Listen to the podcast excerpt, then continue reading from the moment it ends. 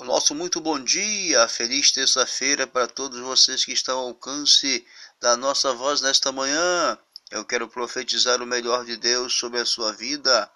Quero deixar para você nesta manhã uma meditação da palavra de Deus em Hebreus capítulo 11, versículo 1. A fé é o firme fundamento das coisas que se espera e a convicção de fato das coisas que não se vê.